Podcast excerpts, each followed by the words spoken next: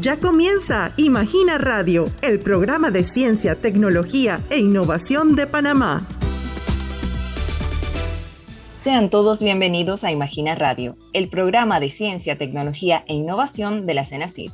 Soy Verónica Gutiérrez y durante los próximos minutos tendremos el gusto de conversar con el doctor Harry Brown, doctor en Ciencias Políticas y Sociología por la Universidad Complutense de Madrid es autor de los libros El vencedor no aparece en la papeleta y Partidos políticos y elecciones en Panamá, un enfoque institucionalista. Además, es editor y coautor del libro Las reformas electorales en Panamá, claves de desarrollo humano para la toma de decisiones. Ha sido hasta el momento el único panameño miembro de la Junta Directiva de la Asociación Latinoamericana de Ciencias Políticas, periodo 2010-2014 electo director del Centro Internacional de Estudios Políticos y Sociales mediante concurso internacional. Con nuestro invitado de hoy conversaremos sobre el nuevo estudio sobre populismo en América Central y el Caribe, que adelanta el Centro Internacional de Estudios Políticos y Sociales. Bienvenido, doctor Harry Brown. Hola, Verónica. Un saludo para ti y para todas las personas que escuchan Imagina Radio. Doctor Brown, ¿cómo se define el populismo? Sí, mira, eh, esa pregunta es muy importante eh, tenerla en cuenta, la respuesta tenerla en cuenta, porque el populismo es uno de esos términos de la ciencia política que se han colado exitosamente en el uso cotidiano y periodístico de las personas. Entonces, para poder comprender el fenómeno y además eh, explicarles yo de la mejor manera el estudio que estamos haciendo, es bueno saber bien de qué estamos hablando.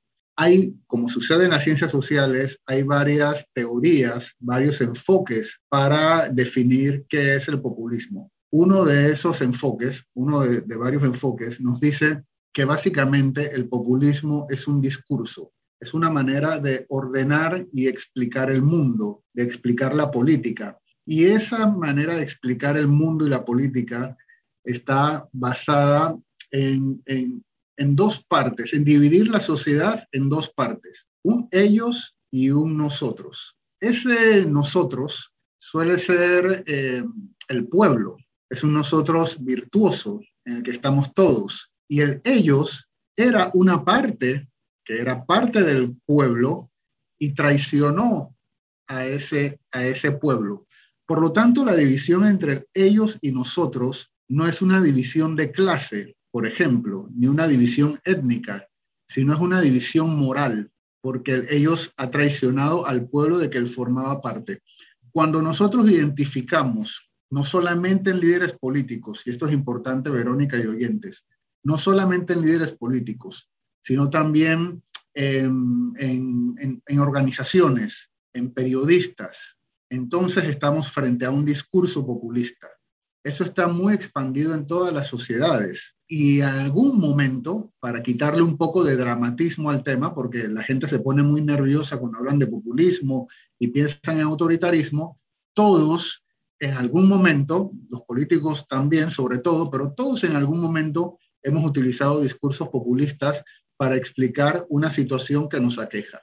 Ahora, ¿cuál sería el objetivo del, del estudio que se adelanta? Sí, mira, te cuento un poco. Resulta, Verónica, que el término populismo es posiblemente el término político, no, no posiblemente, porque incluso lo tenemos cuantificado y graficado. El término populismo es el hot topic, digamos, el término más caliente, el, el, que más, el más importante que hay en la ciencia política ahora mismo. Hace algunos años eran democracia, partidos políticos, elecciones. En un análisis que hacemos de los, las palabras más utilizadas, en, digamos, en, en, eh, impresas en el mundo desde 1800, se puede ver cómo esos términos, elecciones, democracia, partidos políticos, han ido declinando su presencia en todos los documentos impresos globalmente y el término populismo se ha disparado. Y eso es así porque, según han dicho los estudiosos, el populismo es el término que mejor recoge el, el sabor de la política del siglo XXI.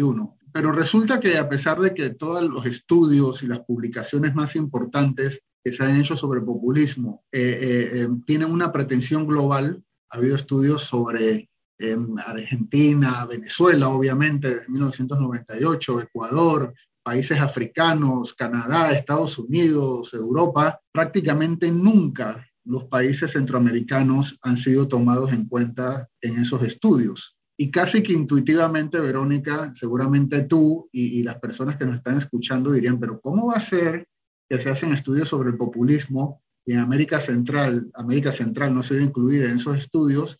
Porque suponemos que en América Central tiene que haber mucha política populista. Pues simplemente no se nos ha tomado en cuenta no porque los países sean pequeños, porque ya ha habido países pequeños que han, que han sido tomados en cuenta en esos estudios, no porque los países sean pobres o de renta eh, media alta, porque también hay países incluidos en esos estudios con esas características, simplemente no hemos, eh, eh, no hemos sido tomados en cuenta y hay, por lo tanto, un gran vacío, un enorme vacío de conocimiento sobre el populismo en América Central y el Caribe, teniendo en cuenta que, según la teoría del populismo, los, las causas este tipo de regímenes políticos o de, discursos están relacionadas con la desigualdad, con la corrupción y con instituciones representativas que no funcionan. Y todo eso lo tenemos en América Central. Entonces, si suponemos que, hay mucho por explorar y por lo tanto esa ha sido como la principal justificación para que desde el Centro Internacional de Estudios Políticos y Sociales estemos coordinando un estudio regional para entender la dinámica del populismo en la región. ¿Por qué? ¿Y por qué lo hacemos regionalmente? No solamente por el vacío, Verónica, y con esto eh, acabo, eh, no solamente lo hacemos por el vacío, sino porque según los estudios existentes, que no incluyen América Central, sabemos ya que el, populismo se mueve regionalmente. O sea, eh, lo pudimos ver en la última ola populista de la región andina. Apareció Venezuela, luego estuvo Bolivia, luego estuvo Ecuador. Argentina no era un populismo tan radical como los de la región andina y vemos cómo en, Europa también van apareciendo. Entonces, es, es bueno eh, entender las dinámicas regionales para poder entender entonces cada uno de los países eh, individualmente. ¿Qué, ¿Qué metodología se está utilizando para este estudio? Sí, mira, estamos utilizando una metodología comparada y esta es una metodología esencial en la ciencia política porque en ciencia política no se pueden hacer experimentos como lo hacemos en, la, en biología. O sea, yo no puedo encerrar a un grupo de centroamericanos y ver si se convierten en populistas o no.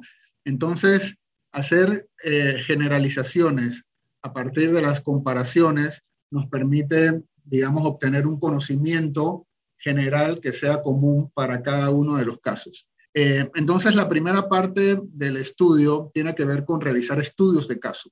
Como prácticamente no hay nada sobre los populismos en América Central y el Caribe, pues nos hemos juntado con, eh, estamos coordinando a académicos y académicas de distintos partes del mundo, de la República Checa, que están trabajando en Nicaragua, de Noruega, que están trabajando el caso de República Dominicana, ellos son especialistas en esos países, desde la Universidad de Costa Rica están haciendo el estudio del caso de Costa Rica, em, el de Guatemala lo están haciendo desde México y Guatemala, el de Honduras lo están haciendo desde Canadá y Francia, y el de Cuba lo están haciendo desde Colombia el de Panamá lo estamos haciendo desde el CIEPS. Esos estudios de caso, que tienen una estructura, eh, eh, digamos, única, parecida, eh, nos permitirá comparar digamos, las instituciones, los tipos de liderazgos, el papel de los medios de comunicación, el papel de la, de la corrupción, las características de los discursos en cada uno de esos países. Esa es una primera parte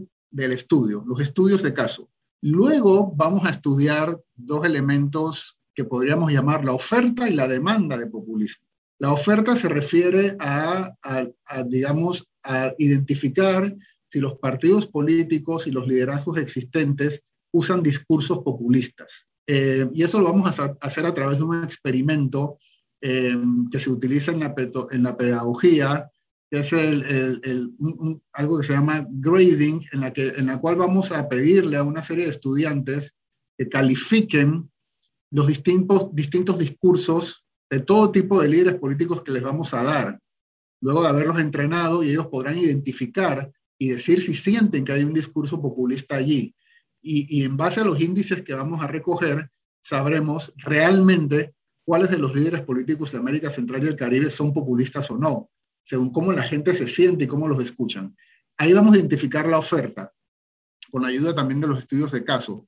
Y lo otro que vamos, a, que vamos a estar haciendo muy importante para el estudio es identificar la demanda. Vamos a hacer, Verónica, una, una encuesta que nunca se ha realizado en América Central y el Caribe. Es una encuesta sobre actitudes populistas en la población. Las preguntas van a surgir del, del, las preguntas del cuestionario van a surgir de la teoría y las hipótesis. Y vamos a preguntarle a la población, hacer una serie de preguntas para entonces poder medir cuáles de nuestros países tienen una población que es más susceptible a la elección de liderazgos populistas. Esto no se ha hecho jamás y nos va a permitir hacer unas comparaciones muy interesantes en, nuestros países e inéditas que esperamos que, llenen en buena medida ese vacío de conocimiento que hay sobre el populismo en nuestra región. ¿Cuándo eh, se tendrán los resultados finales del, del estudio? Este es un estudio largo, eh, creo que eso se puede intuir. Ahora muy pronto en julio, perdón, en julio no, perdón, muy pronto en enero, el 19 de enero vamos a, vamos a tener un seminario en el que los, los colegas investigadores, investigadoras que les mencioné, eh, vienen a Panamá a, discutir los capítulos. Es una discusión teórica y metodológica. A mí me gusta decir que no vamos a estar hablando de política, sino que vamos a estar hablando de ciencia política para entender el fenómeno. Nosotros no tenemos una visión negativa del populismo ni de los populistas, al contrario, lo que dice la teoría es que el populismo ayuda a poner temas importantes en la discusión pública. Eh, entonces vamos a tener una discusión metodológica y teórica sobre los casos de América Central y el Caribe y, esperamos ir cerrando la etapa de los estudios de caso. En febrero vamos a empezar la encuesta, que como es grande, incluye varios países, nos va a tomar un par de meses hacerla y calculo, según nuestro cronograma, que alrededor de mayo vamos a realizar el, experimento eh, de calificación de, los discursos populistas. Así que yo creo que, digamos, en la segunda mitad del 2022 vamos a tener los, los primeros resultados de la investigación. Ya para finalizar, eh, ¿qué considera que es el mayor aporte que va a ofrecer el estudio al conocimiento de las personas que no saben eh, de qué se trata el populismo y, y, cómo se manejaría eso en América Latina, en América Central y el Caribe? Mira, yo creo hay una, la investigación que estamos haciendo es sobre todo algo que llamamos en, en las ciencias, investigación fundamental, investigación básica queremos conocer un fenómeno que sabemos, sospechamos fuertemente que está presente en la región, pero sabemos entre poco y nada sobre él.